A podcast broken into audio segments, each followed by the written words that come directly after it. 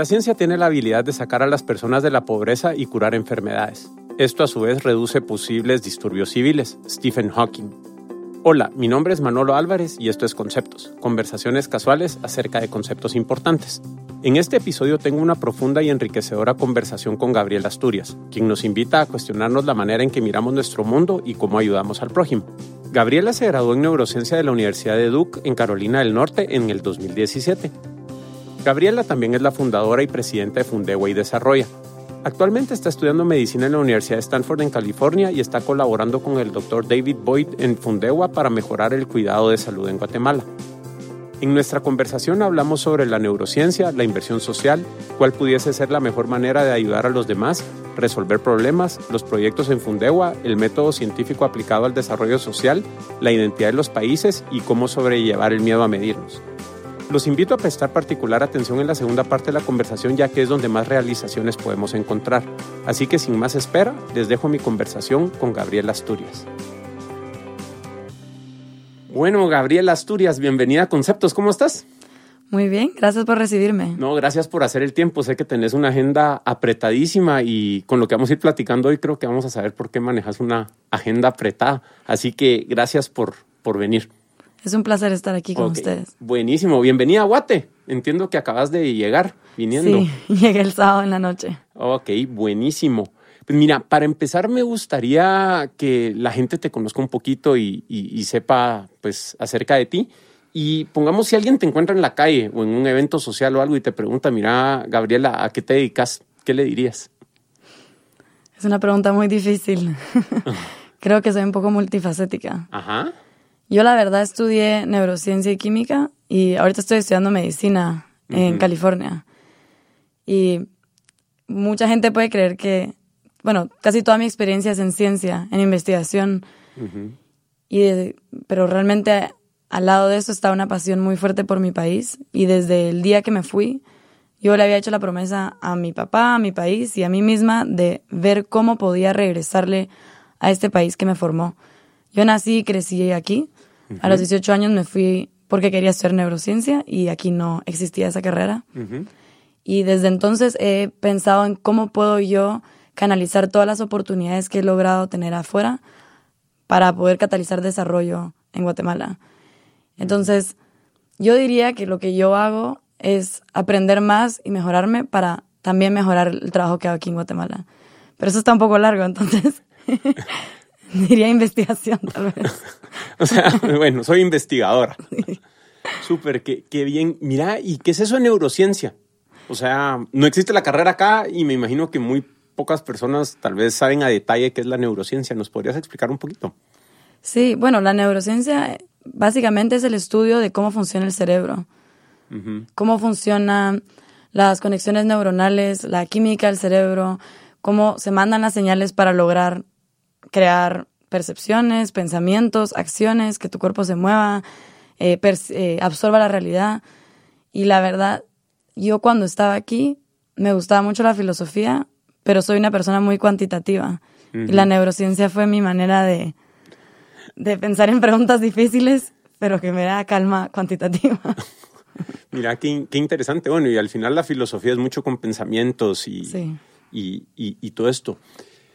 A ver, vamos a ver. Entonces, ¿cómo llegaste a, este tema de interesarte por la, por la neurociencia? Y, obviamente después vamos a tocar otros temas de cómo lo estás aplicando.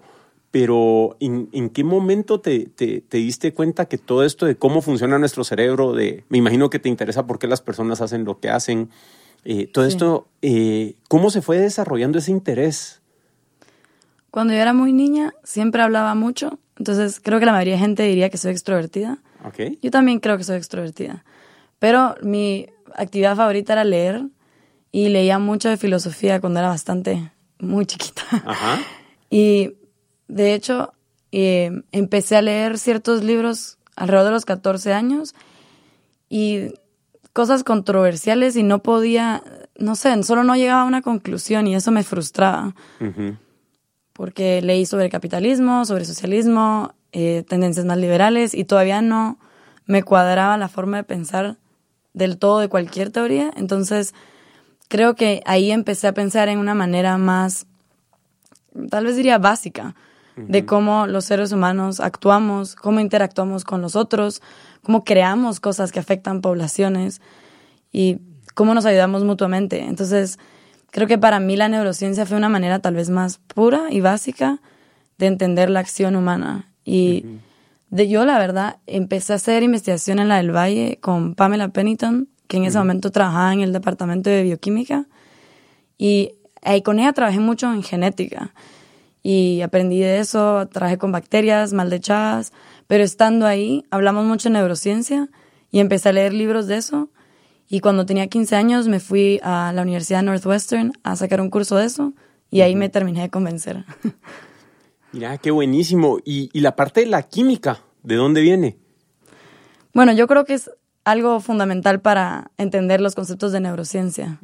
Por eso fue que estudié química y también para todo el tema de medicina, que era lo que yo sabía que quería hacer posterior a la primera universidad que fui. Eh, es muy importante entender la química detrás de las cosas. Es como que el, fundamento básico de, todo. Al final somos entes orgánicos. sí.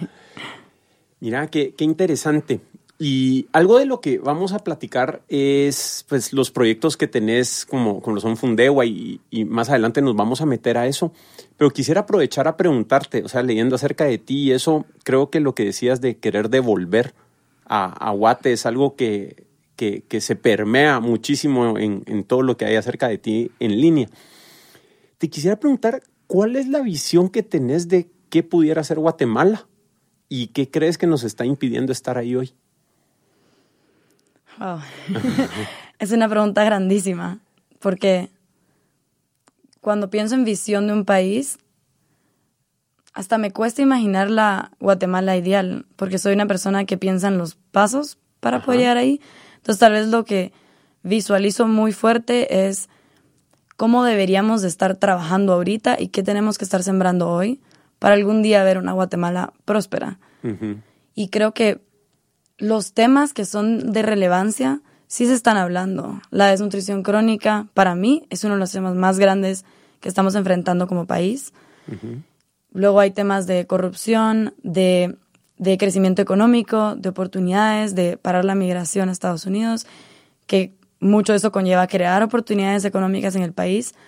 Todos estos temas siento que sí se están hablando. Los líderes lo están discutiendo. El problema es que lo están solo discutiendo. Y creo que muchas veces nuestras instituciones que podrían estar aportando a realmente tener planes estratégicos para poder alcanzar estos temas que estamos hablando, están fallando. Creo que nos hace falta data, creo que no tenemos estadísticas eh, del país actualizadas, creo que hay todavía mucho, hay una división muy enorme entre las diferentes etnias del país. Yo diría que ese tal vez es el mayor obstáculo como país, que no estamos pensando como país. Estamos pensando cómo te denomines tú dentro de Guatemala. Y la identidad guatemalteco no necesariamente engloba todas las entidades que existen en este país.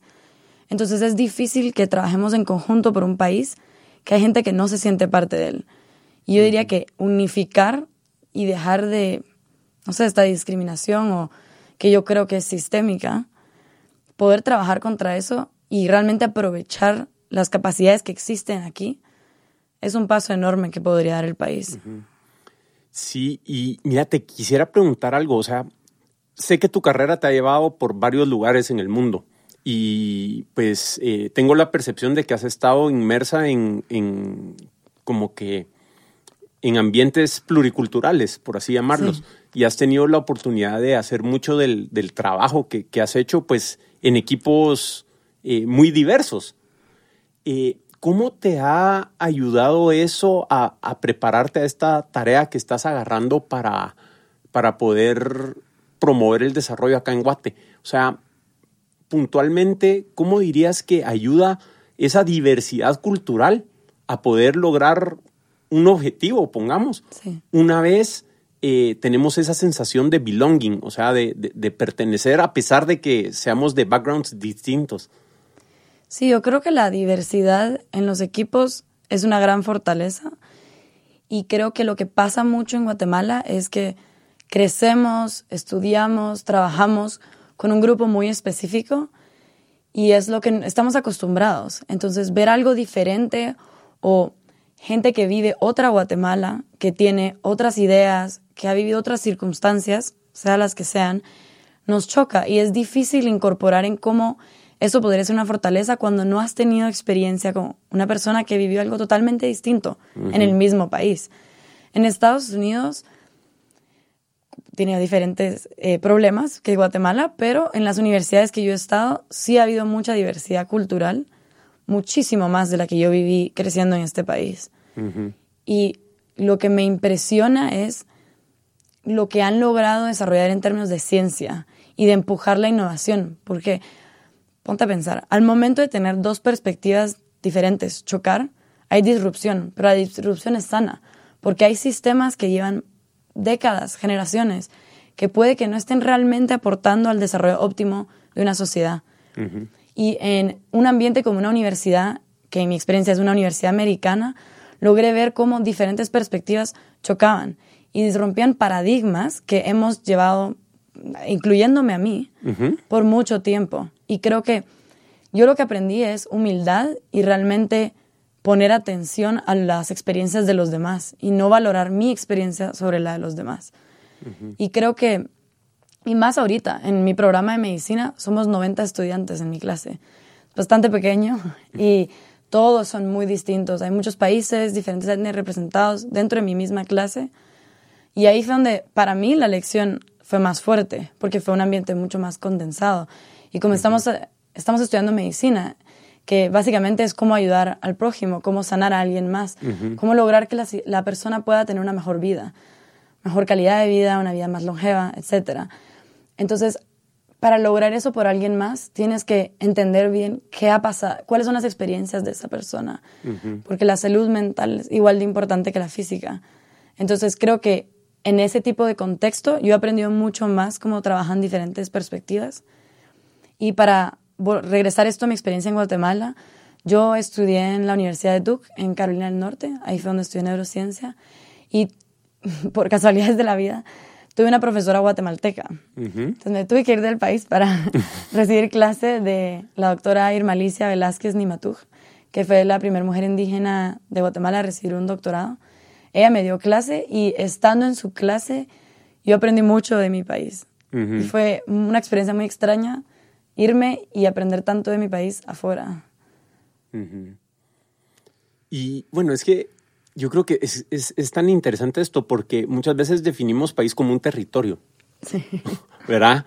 Y, y, el tema es que creo que, pues no sé, para mí el, sentido de ser guatemalteco o, o, pertenecer a un país va mucho más allá que las fronteras, ¿me entendés? O sea, puedes tener esa conexión con una persona que, volviendo a lo que decías, eh, compartió esas experiencias contigo y, poderlo, eh, no sé, como que identificar en otra persona, ¿verdad?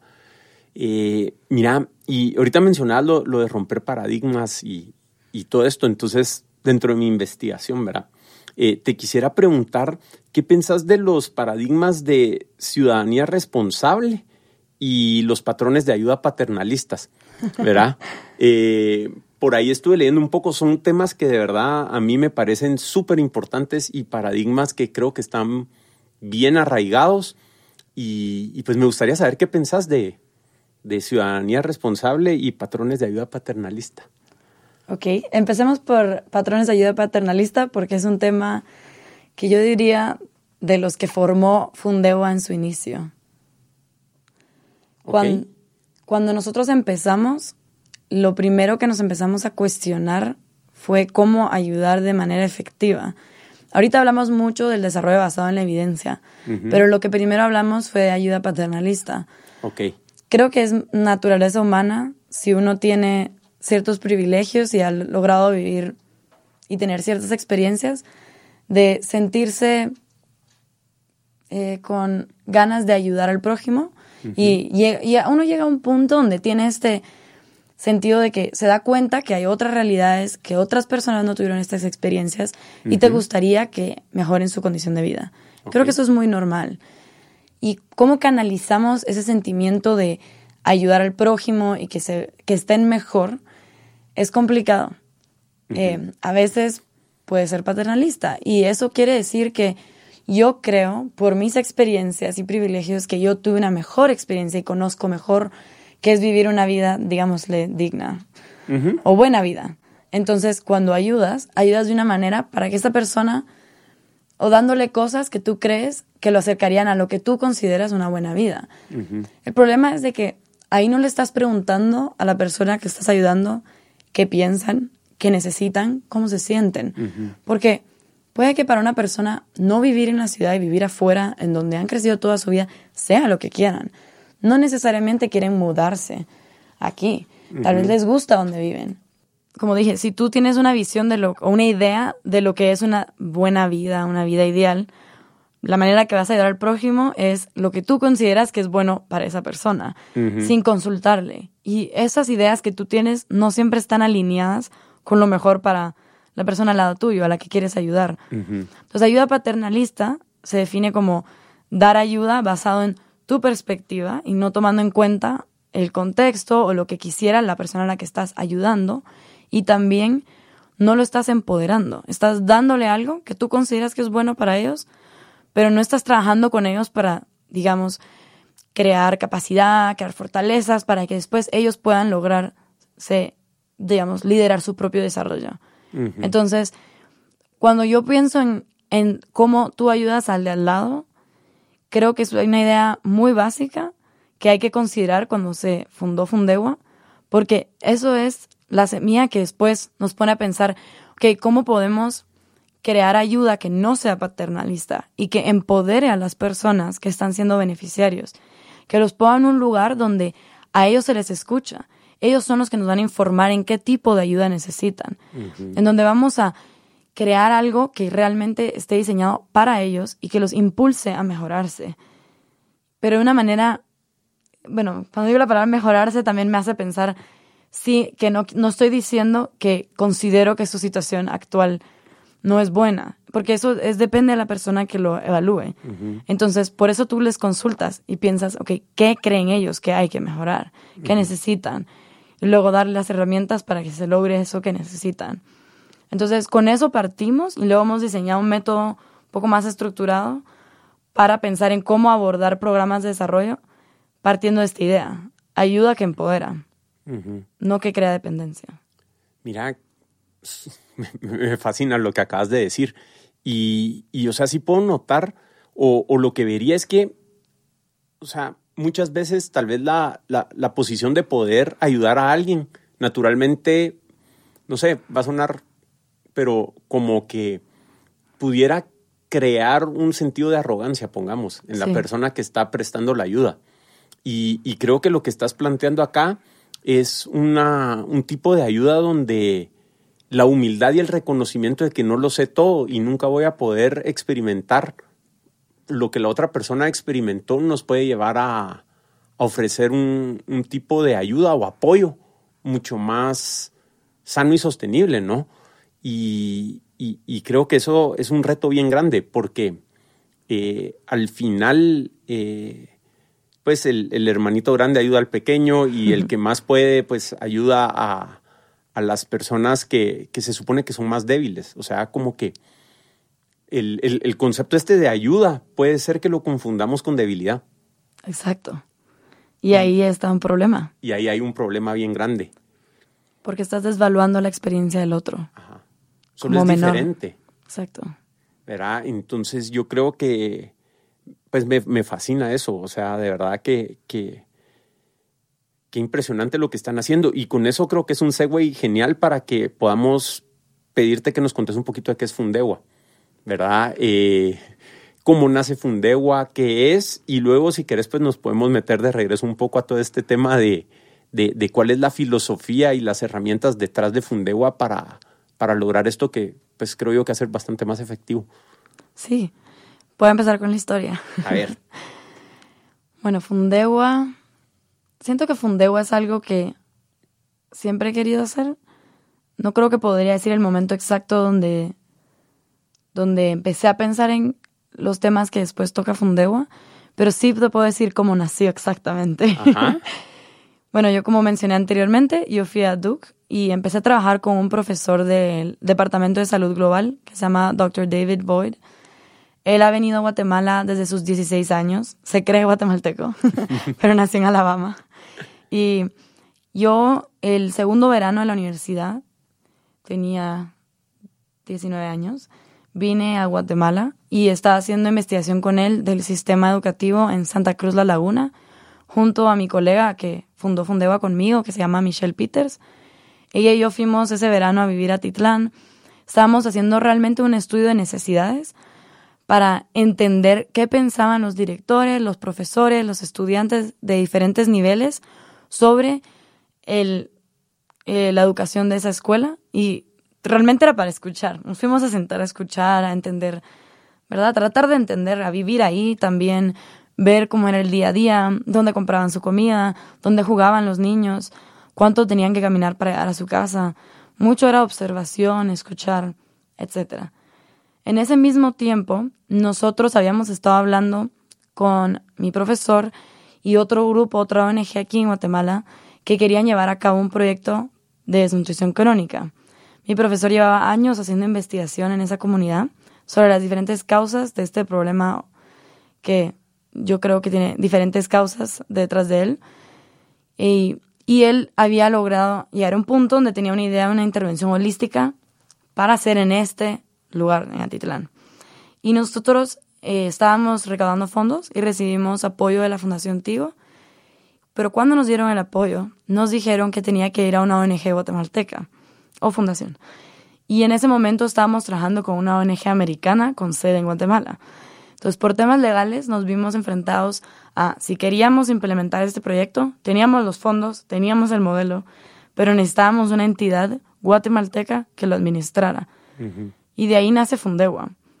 Todavía me acuerdo cuando mi profesor me llamó y me dijo, no, creemos nuestra propia. Y yo, yo tengo 19 años, no estoy listo. Y en mi cabeza solo podía pensar, yo no vivo aquí, estoy estudiando afuera, estoy estudiando medicina. Mi colega Michelle también estudiaba en Carolina del Norte, en otra universidad allá. Y era difícil porque crear una entidad aquí toma un año, año y medio, dependiendo de tus abogados. Es bastante difícil y largo el proceso. Y, y requiere mucho dinero también. Y buenos abogados, etcétera. Pero bueno, al final teníamos mucha motivación por llevar a cabo este proyecto. No había otra forma, a menos de que lo canalizáramos a través de una fundación guatemalteca. Y no queríamos comprometer la visión del programa acoplándonos a otra infraestructura que tal vez fuera a cambiar lo que queríamos lograr. Y porque realmente el espíritu de esta intervención era catalizar cambio, íbamos a hacer mucho esfuerzo de construir capacidad en esta comunidad, trabajar con gente de la comunidad. Los que iban a entrenar eran personas de la comunidad. Entonces, no queríamos comprometer esta visión y empezamos a crear nuestra propia entidad. En ese momento se llamaba Fundación Desarrollo Guatemala, que en año y medio, bueno, sigue llamándose así oficialmente, pero luego se acortó a Fundewa.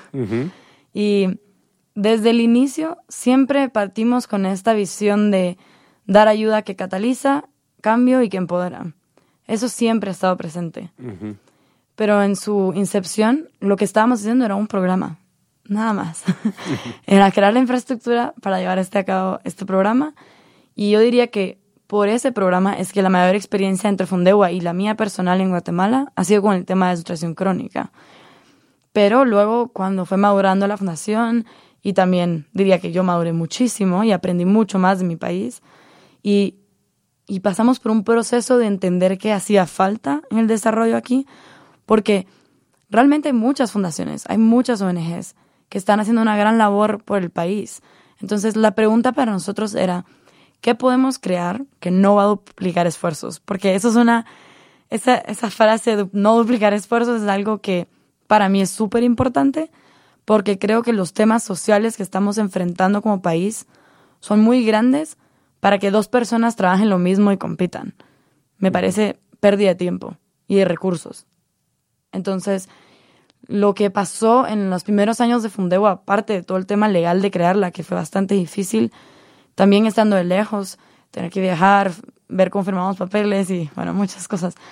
Em, yo diría que lo más difícil fue realmente entender qué era el nicho, qué es lo que hacía falta en el ecosistema del desarrollo en el país. Y la conclusión fue que ya hay mucha ayuda, hay fondos, hay bastantes ganas de ayudar, hay amor por el país que la gente quiere canalizar. Como dije, es naturaleza humana que el hermanito mayor quiera ver al hermanito pequeño, ¿verdad? Pero lo que tal vez nos estaba frustrando era la, forma de ayudar. Entonces dijimos, en vez de crear más programas, ¿por qué no optimizamos el impacto de los que ya existen? Y eso es la manera en que hablamos ahorita en la fundación. Estamos tratando de optimizar el impacto social. Estamos tratando de que lo que ya existe sea lo mejor posible. Y cuando yo digo eso, no estoy desvaluando la gran labor de las fundaciones y ONGs actualmente. Al revés, reconozco que ya están haciendo algo grande, pero que siempre se puede iterar, innovar, se puede tratar de pensar cómo podemos crear cambio sostenible, que vaya más allá de lo, del alcance que tenemos como entidad, porque el alcance nunca va a ser lo suficiente para suplir toda la necesidad. Entonces, ¿cómo podemos multiplicar los efectos? Y esas son las preguntas con las que estamos obsesionados en responder. Buenas preguntas con que estar obsesionados. Mira, también hablando justo de, esto, ¿verdad? Eh, parafraseando un poco lo, que encontré por ahí, pero, y, me hace mucho sentido con lo que acabas de decir, ¿verdad? O sea, no siempre algo es mejor que nada.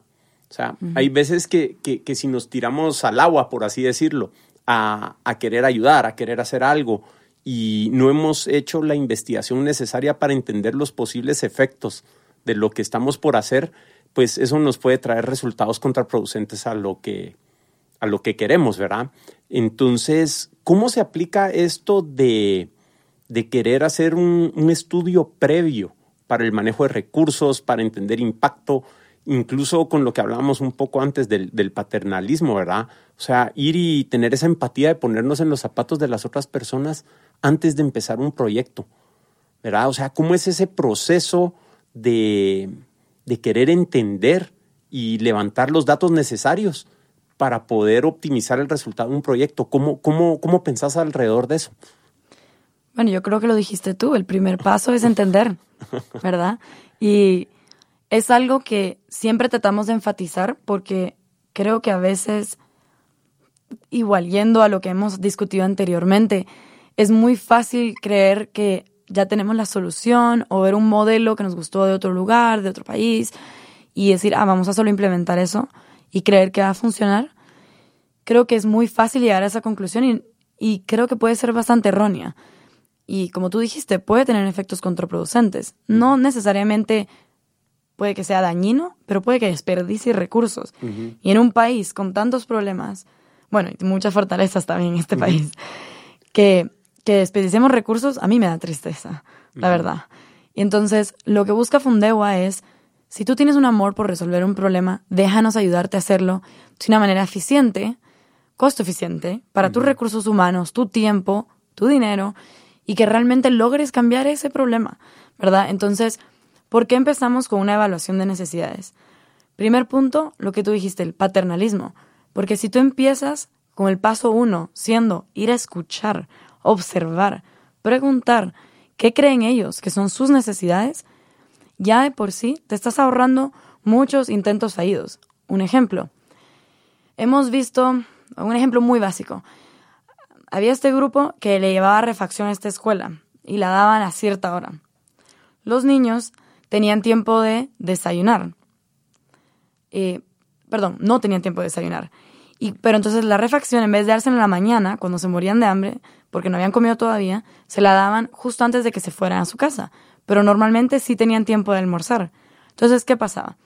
No les daban de comer en la mañana, los niños iban a la tienda a comprar algo o solo no comían, luego les daban de comer antes de irse a su casa, entonces cuando llegaban a la casa y sí había almuerzo, no tenían hambre y no se lo comían. Entonces, si tú estás tratando de aumentar la ingesta calórica de estos niños, realmente no estás cambiando nada porque al dar la comida a esa hora, se estaban saltando la siguiente. O no la comían completa, se la dan al perrito, al hermanito, etc. Y, y, es normal, ¿verdad? Un niño si ya no tiene hambre, no va a comer. Entonces, algo tan básico como preguntar a las madres, ¿ustedes cuándo le dan de comer a sus hijos? ¿A qué hora? Y luego solo moverlos dos horas, hubiera realmente cambiado la ingesta calórica de estos niños.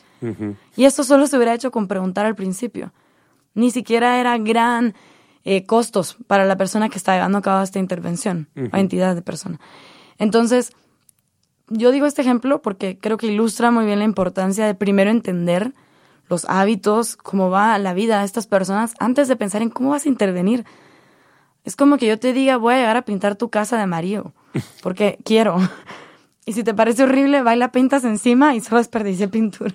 O le pones un cuadro enfrente o algo porque dices, no, esto está horrible. Entonces, si yo no te pregunto, ¿cómo espero yo darte lo que más te ayude si ni te conozco? Entonces, creo que ese, ese paso de escuchar, entender, también está muy alineado con estas tendencias ahorita de design thinking, human centered design, que va muy amarrado dentro del hilo de lo que habla Fundewa y que es primero empatizar, observar, entender de eso. Y también lo otro, lo otro súper importante de esa fase es conseguir una línea base, ¿verdad? Porque de ahí sacamos los datos como base de los que vamos a partir, porque yo siempre hablo del proceso del desarrollo como el proceso científico. Si yo digo, a mí me gustaría que estos niños sigamos con el mismo hilo de desnutrición crónica, ya no tengan desnutrición crónica. Cuando yo diseño una intervención, eso es una hipótesis. Yo no sé si esta intervención va a cambiar las tasas de desnutrición crónica. Esa certeza no la tengo hasta que no ejecute. Entonces yo digo, ok, yo creo que si yo les doy clase de cocina a las madres, estas refacciones y filtros de agua, creo que voy a mover la tasa. Bueno, a veces ni dicen esto, pero digamos 10 puntos porcentuales. Entonces, esa es mi hipótesis. Luego voy, escucho, entiendo y la edito antes de irla a... O sea, le hago un pretest, digamos. Y eso es toda la parte. Si tú ves el proceso científico, uno empieza por observar y definir la pregunta. Y definir la pregunta es súper difícil. Y es algo que muchas veces olvidamos en el desarrollo. Pensamos en en el mundo ideal de este pueblo vamos a lograr que todo el mundo esté así. Pero ¿cuál es el problema que vamos a atacar primero? ¿Y cuál es la hipótesis, intervención, que vamos a probar contra este problema? ¿Y cómo nos vamos a medir? ¿Cómo vamos a saber si realmente alcanzamos esa visión que tuvimos? Si no te mides, ¿cómo sabes si lo conseguiste? ¿Cómo sabes si no hay que cambiar, si no hay que iterar? ¿Verdad? ¿Qué pasa si te pasas una década implementando lo mismo y sigues en el mismo nivel de, puntos porcentuales en la tasa. Creo que cualquier persona eh, le da miedo medirse. Eso es algo también naturaleza humana. Es difícil porque uno puede pensarlo como crítica, pero yo creo que hay que verlo diferente. Hay que ver esto como un proceso, una metodología para que la ayuda que estés brindando sea lo mejor posible. No es una crítica a si tú estás haciendo el bien por los demás. Al revés, es una forma de hacerlo mejor por alguien más. Entonces creo que lograr que la gente cambie este paradigma de que medirse es criticar su gran labor y amor y lo que están canalizando y que en vez medirse es lograr mejorar ese lo que están canalizando, el amor que están canalizando, el trabajo que están haciendo para lograr sus metas. Entonces lo tienen que ver como, como un circulito. Uno, uno escucha, uno crea, prueba, si no funcionó, vuelves a escuchar, vuelves a crear y te vas así y poco a poco vas cambiando las cosas. Y creo que ese miedo a que me es crítica se ve en todos los niveles, desde nivel de trabajo comunitario hasta nivel de instituciones mayores en este país. Por eso dije al principio que nos hace falta data, nos hacen falta estadísticas. Hicimos el censo hasta este año. Bueno, entonces creo que como país también nos no nos hemos medido lo suficiente. Mira, y con eso, la vez pasada me hicieron un jueguito bien simple, no sé si querés jugar, para poderle ilustrar a, las personas allá afuera lo importante de, la medición y los ciclos de feedback. Okay. Estoy pensando en un número del 1 al 10. 7. Menos. 5. Más. 6. Llegaste. O sea, ¿qué tal si así es todo? O sea, pruebo algo, la realidad me devuelve datos, en este caso te dije menos, y te fuiste llegando y llegaste a tu objetivo, ¿verdad? Entonces yo quisiera invitar a todos a que piensen así, ¿verdad? O sea, probemos algo y los resultados nos van a arrojar algo de regreso, ¿verdad? Y si escuchamos esos resultados, pues rapidito vamos a llegar. Hay veces que son más números los que hay que pasar, pero... Sí, ese juego fue rápido, pero, para casualidad. Pero la idea ahí está, ¿verdad? Y, y, creo que también está este componente emocional bien fuerte de, de que volviendo al tema de la arrogancia o prepotencia, o como le querramos llamar, ¿verdad? O sea, yo a la primera le voy a pegar a las cosas y soy buenísimo y, eso nos, nos crea muchos blind spots, donde por proteger nuestro ego no recibimos la data. Por lo menos esa es mi, mi, manera de verla, de verlo. Y por eso es que a ver si hacemos algún día un round 2 de meternos más en neurociencia y entrar por ese lado para no quitarle tiempo a Fundegua hoy, ¿verdad? Eh, pero mira, me impresiona un montón cómo tienen de bien estructurado el, el proceso y, y, qué quieren hacer. Y yo creo que ahorita ya estábamos hablando un poco de eh, las, las palabras que tienen detrás de la filosofía de, de Fundewa, ¿verdad? Y no sé, o sea, tenés investigar, conectar, construir, continuar y adaptar. ¿Cómo están aplicando ese ciclo completo a, a, los proyectos? o si quisieras hablarnos de algún proyecto en, en particular o, o, algo de cómo, cómo están dando toda, toda esa vuelta, ¿verdad? Y cómo, cómo aplican la, la filosofía de Fundewa. Sí, eh, voy a empezar con mi ejemplo favorito porque fue el proyecto que gracias a él se creó Fundewa. Uh -huh. Entonces, como te dije, eh, hace muchos años, bueno, no tantos años, pero eh, fue cuando teníamos la idea de hacer esta intervención holística de nutrición crónica. Uh -huh.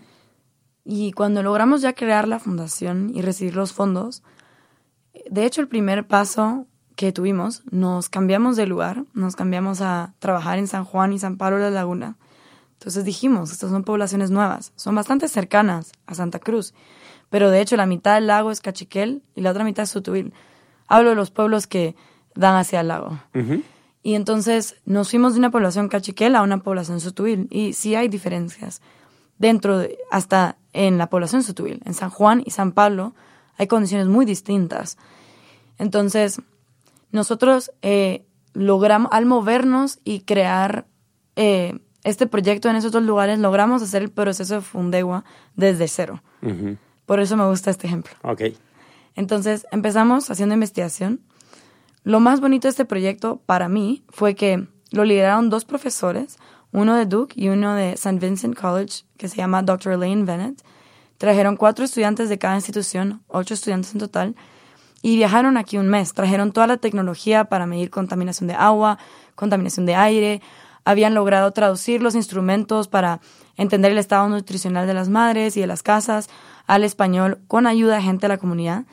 Cuando vinieron ese mes, lo que hicieron fue entrenar a ocho investigadores sutubiles de las comunidades. Uh -huh. Entonces, empezaron a recolectar data para entrenar a estas ocho mujeres. Pero las que continuaron la investigación por los siguientes seis meses son las, estas mujeres de la comunidad. Uh -huh. Entonces, cuando vinieron fue este cambio, este intercambio bilateral, que de hecho es algo que hacemos mucho en Fundewa. Hemos facilitado varios proyectos de universidades americanas que vienen aquí y tratamos de siempre lograr crear este intercambio para que cuando vengan a hacer algo, no se, quede, no se lo lleven de regreso, sino se quede con alguien aquí. Uh -huh. ¿Verdad? Esos conocimientos, que lo puedan uh -huh. continuar. Que los resultados del trabajo se diseminen aquí. Uh -huh. Para que puedan ser de utilidad para las personas que están trabajando esa problemática. Entonces, esto lo hemos visto en varios proyectos que ha llevado a cabo la Fundación y se ilustró muy bien en el proyecto de desnutrición crónica. Entonces, trabajaron en conjunto y ellas continuaron recolectando data, mandaron toda esta información, se analizó todos en conjunto, se hizo una presentación a la municipalidad, también trabajamos con una ONG local que ya tenía una red bastante establecida que se llama ODIM. Uh -huh. Trabajamos con ellos porque la mayoría del personal es indígena, es de la comunidad, eh, tienen muy pocas personas de afuera. Mm, entonces nos gustaba el hecho que ya estaban bastante involucrados y no queríamos ir a meter otro logo a esta comunidad, ¿verdad? Porque venían los logos de las universidades con las que estábamos trabajando, el logo de Fundewa, de los donantes. Preferimos mantener todo eso invisible y canalizarlo a través de esta ONG que provee servicios de salud a las dos comunidades, San Juan y San Pablo, okay. que ya los conocen. Ya tenían un programa que se llamaba Mamayo Saludable. Entonces canalizamos todo esto que hicimos a través de esto que ya era conocido. Y bueno, hicimos esta investigación, fueron seis meses de recolección de datos. Luego se hicieron varios análisis, diferentes presentaciones de resultados porque se vio el nivel de contaminación de agua, de aire y nutricional y de hábitos también, uh -huh. de cómo alimentaban las madres a sus hijos, cuando estaban embarazadas, qué hacían, en los primeros años de vida, etcétera. Y en base a esto se fueron diseñando diferentes intervenciones que respondían exactamente a la data recolectada. Y la manera en que fuimos implementando estas intervenciones fue con la ayuda de también hubo bastantes fondos de la Universidad de Duke que siguieron mandando estudiantes cada verano. Y ellos ayudaban también a venir a crear capacidad con los profesores y lo que se hacía era trabajar con las promotoras de salud y capacitarlas a ellas para llevar a cabo todas estas intervenciones que se fueron haciendo. Y hemos hecho diferentes mediciones de impacto a lo largo de irlo implementando, hemos iterado. Eh, ahorita, de hecho, solo hemos incorporado los elementos de la contaminación de agua y la parte de ingesta nutricional. No hemos todavía implementado la intervención para la contaminación de aire dentro de las casas. Es algo que estamos viendo ya para este próximo año. Y, y también debo de agregar que de la línea base que se vieron estos tres dimensiones, mm, hay cosas que faltaron, que en las mediciones que fuimos haciendo nos dimos cuenta. Por ejemplo, depresión en las madres, cuando estaban embarazadas y postparto. Fue algo súper importante que estaba afectando cómo ellas interactuaban con sus bebés y la estimulación que estaban recibiendo estos niños, que afecta su desarrollo cognitivo. Entonces, se, el año pasado se empezó a traducir una herramienta para medir la depresión en las madres en Cachiquel, perdón, en Sutuil. Eh, es que se diseñó en Cachiquel y lo estábamos pasando a Sutuil, con otra investigadora de la Universidad de Denver, Colorado. Se llama Dr. Ricord. Ella llegó el verano pasado y le estamos dando seguimiento a eso para poder capacitar a las promotoras a que puedan identificar esto y ayudar a las madres también en este tema. Entonces, esas son cosas que han salido por las diferentes mediciones que hemos hecho, que creo que vuelve a resaltar la importancia de que al empezar un proyecto no vas a saber todo lo que vas a encontrar y no vas a saber cuáles van a ser los factores más determinantes en este problema que busca resolver. Y hemos tratado de adaptarnos, de iterar y de ver esto como un proceso de aprendizaje en conjunto con las personas que estamos trabajando. Ah, espectacular. Mira, te quería preguntar, no sé si conoces a José Toriello. Sí. Eh, él estuvo aquí en el podcast hace, hace dos, tres meses, ¿verdad? Entonces, bueno, si lo conoces, buenísimo, porque creo que, que sería importante que estén en contacto con, con, lo que están trabajando por allá, ¿verdad? Vino a hablar del lago. Vino a hablar del lago. Sí. Vino a hablar del lago por acá. Eh, ese episodio 7 o 8 lo pueden encontrar en podcast.conceptos.blog si quieren saber más de lo que está haciendo Amigos del Lago en, en particular. Y bueno, mira, siguiendo en este tema científico y cómo, cómo están enfrentando y, y, logrando aprender de estos problemas, porque creo que es lo que están haciendo, eh, ¿cómo definirías la investigación aplicada? ¿verdad? ¿Y, y cómo, cómo, lo estás utilizando para maximizar los, los proyectos de servicio comunitario?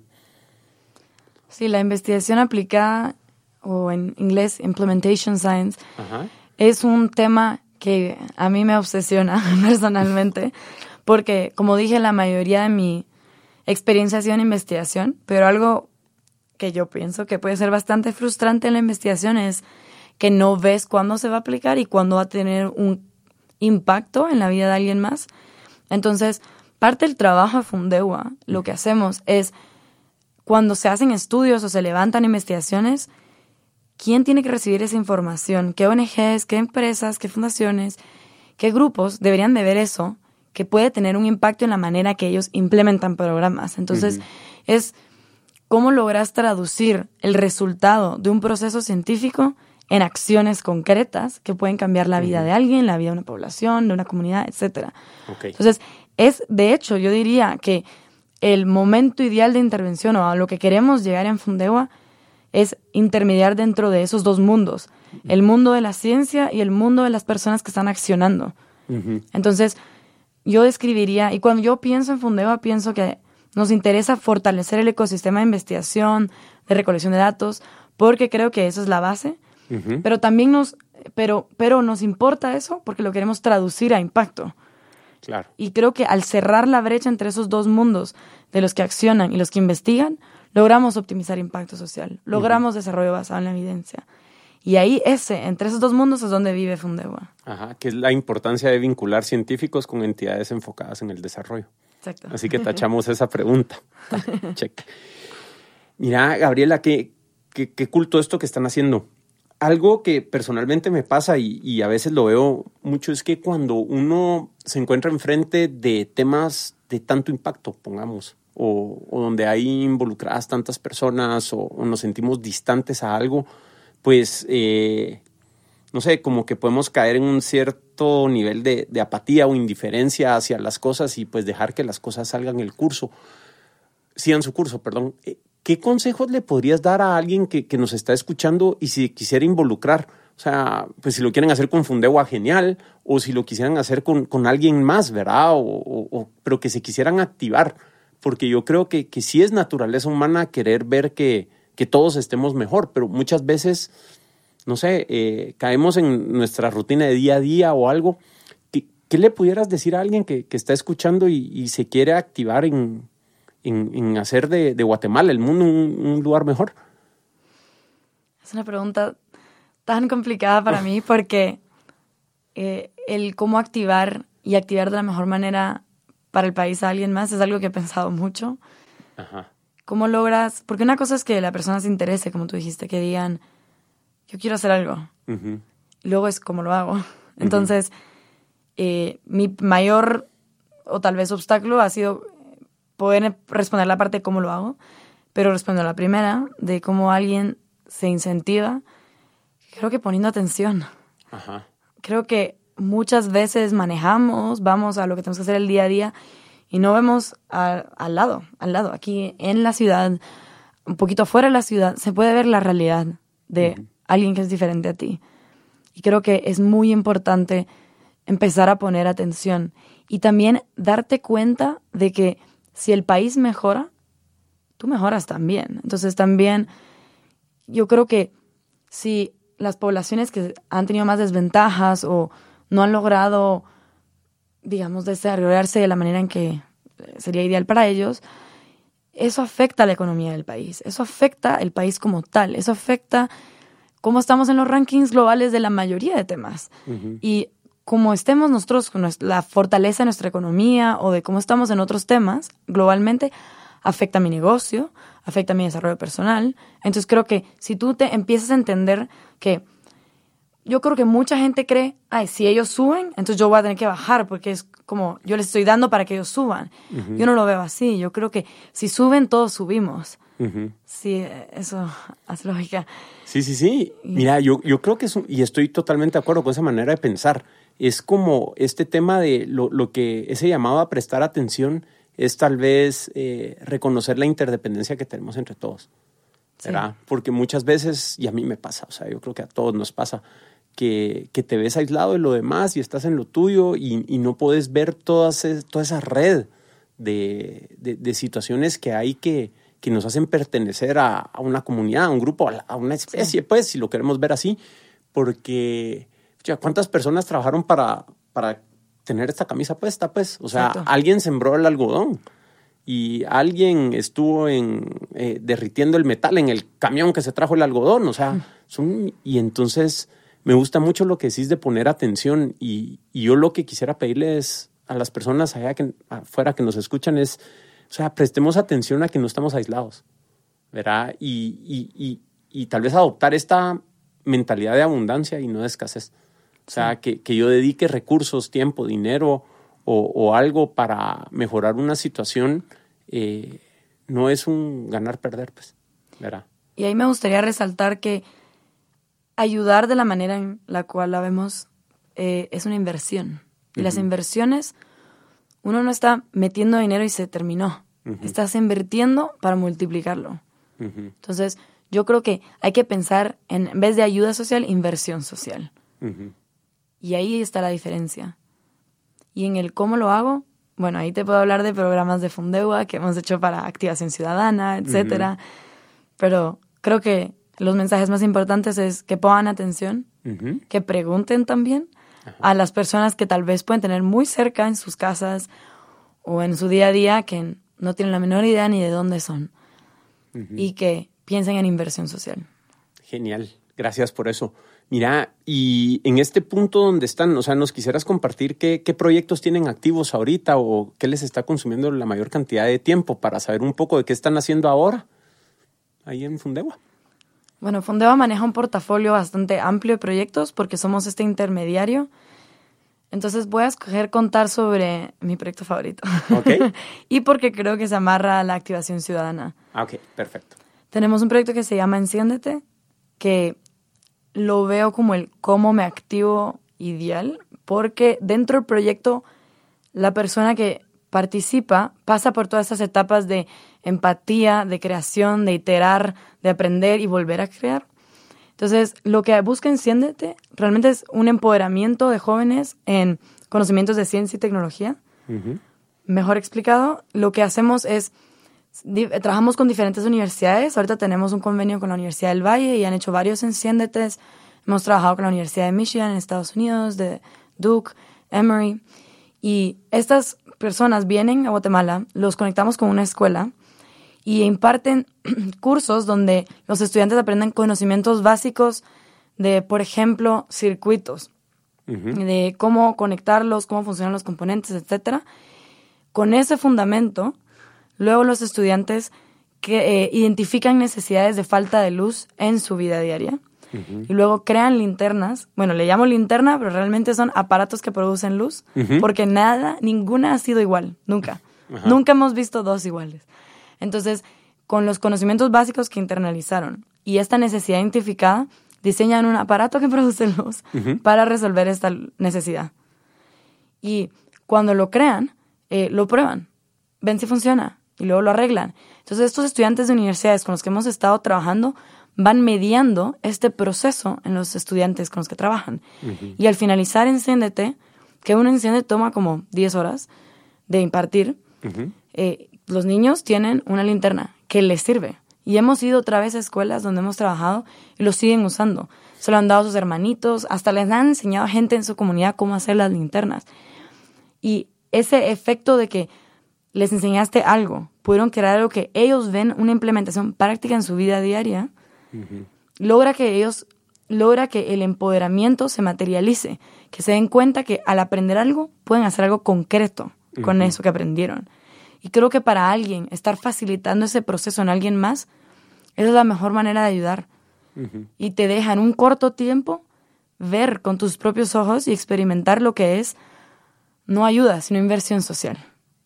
Y creo que por eso es un proyecto muy fuerte. Ahorita estamos trabajando en una plataforma en línea para democratizar un poco más eh, Enciéndete, porque eh, aparte del de linterna, hay uno de microscopios, hay otro de eh, filtros de agua, hemos ido creando diferentes conceptos, tenemos estudiantes de la UVG creando nuevos prototipos y currículos detrás de esto, y lo que queremos es incentivar a que cualquier persona suba ideas que, que sigan la metodología de Enciéndete, que tiene el hilo conductor de Design Thinking, y subirlo toda una plataforma en línea y que sea un crowdsourcing de estas de estos enciéndetes y que se facilite cómo podemos entrenar y difundir enciéndete en el país. Entonces, creo que este, este proyecto engloba la filosofía de Fundewa y también la idea de compartir abiertamente, que es algo que no hemos tocado aquí, que para nosotros cuando uno tiene un modelo de desarrollo no hay que guardarlo como un secreto, sino hay que compartirlo, hay que dejar que la gente lo, lo vea, lo analice. Y si les funciona, que lo implementen. Porque si algo es bueno, ¿por qué no que dejar que alguien más lo implemente? Entonces es nuestra manera de abrir Enciéndete y es algo que estamos trabajando. Se va a trabajar en la primera parte del año. Eh, Enciéndete ha llegado a 500 niños aquí en Guatemala. Se ha hecho en otras partes del mundo también. Entonces es uno de los proyectos que lleva más tiempo en la fundación y hemos visto un crecimiento eh, exponencial. Ah, qué espectacular, qué espectacular. Mira, y viendo este contacto que has tenido con, los niños, las comunidades y todo, te quisiera preguntar, reconociendo también esta interdependencia de la que hablábamos, ¿cómo te ha transformado el trabajo que estás haciendo como Gabriela? O sea, ¿qué has recibido de vuelta de, haber podido pasar por, estas experiencias de, empatía y, eh, e inversión? con, con estas personas? ¿Cómo te ha cambiado? Creo que lo que yo digo que es un obstáculo en general también es un obstáculo personal. Tener la humildad de darse cuenta que tu idea no era perfecta o no era la idónea para lograr lo que querías. Darte cuenta que tienes mucho que aprender de alguien más. Darte cuenta que, que las experiencias de alguien más, cuando son diferentes, aportan mucho a la tuya. Y creo que mi mayor, o lo que más me ha cambiado es que al irme, creo que empecé a, bueno, al irme y regresar muchísimo, porque he regresado bastante cada oportunidad que tengo. y pasé un año aquí entre, la, entre Duke y ahora que estoy estudiando en Stanford, en California. Pasé un año en Guatemala. Y creo que todas las veces que vengo aprendo más de mi país y mi entendimiento es más profundo, pero nunca termina. Entonces, ¿cómo me ha cambiado? Creo que me ha enseñado a amar algo.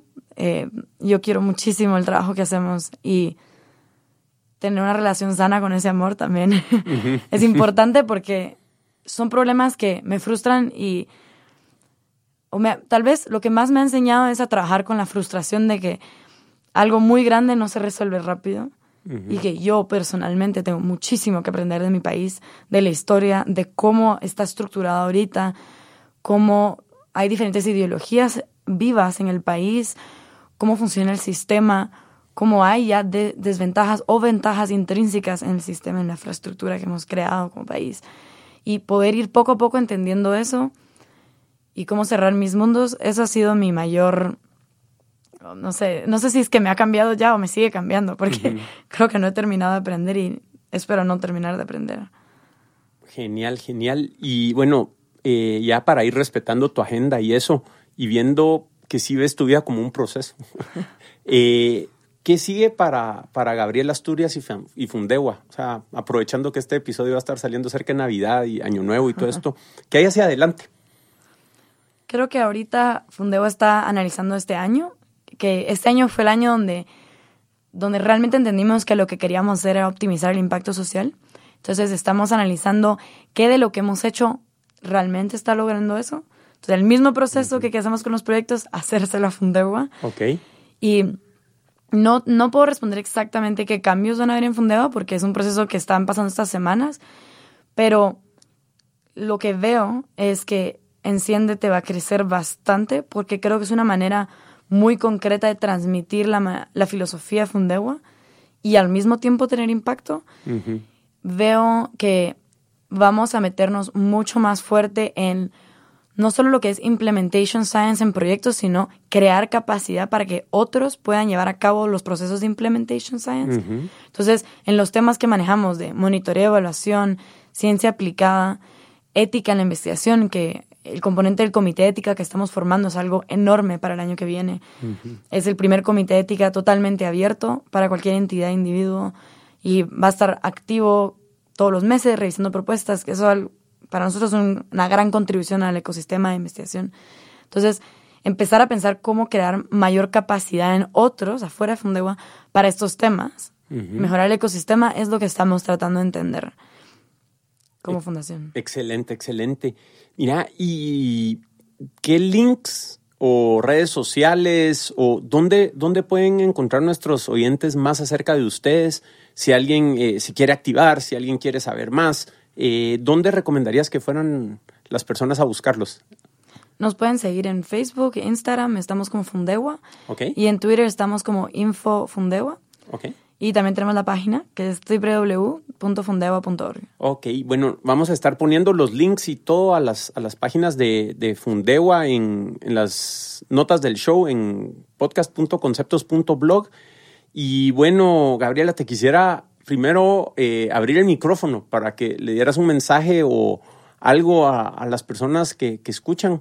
Eh, o sea, un, no sé, algo que, que, le quisieras pedir a las personas, eh, algo que quisieras decir para cerrar la conversación?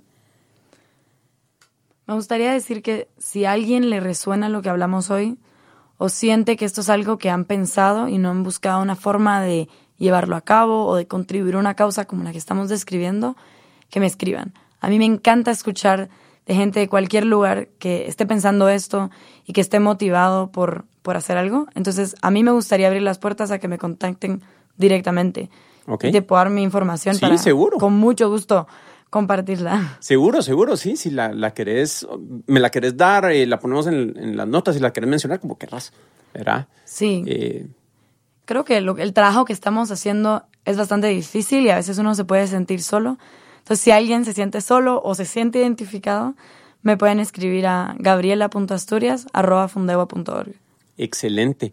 Bueno, Gabriela, te quiero agradecer un montón haber venido eh, haber compartido tu experiencia y, te digo, habernos inspirado con, que se pueden taclear problemas de, esta magnitud eh, teniendo una metodología concreta. Y de verdad que te deseo todo lo mejor con Fundewa y te esperamos de regreso pronto acá para irnos comentando de los avances de los, de los proyectos y todo y sigan adelante, están haciendo un gran trabajo por Guatemala. Gracias por recibirnos. Conceptos es un podcast semanal producido, grabado y editado por Cuzuco Ortiz en estudio El Tun en 4 grados norte Guatemala y es conducido por Manolo Álvarez. Encuentra más episodios en podcast.conceptos.blog y recuerda suscribirte en iTunes, Spotify, Overcast o tu player de podcast favorito para no perderte un solo episodio. Si te gusta el show, compártelo con tus amigos. Envíanos qué piensas acerca del podcast, qué temas quisieras escuchar y a quiénes te gustaría que invitáramos a nuestra cuenta de Twitter arroba conceptospod. Gracias por escuchar y nos platicamos la semana entrante.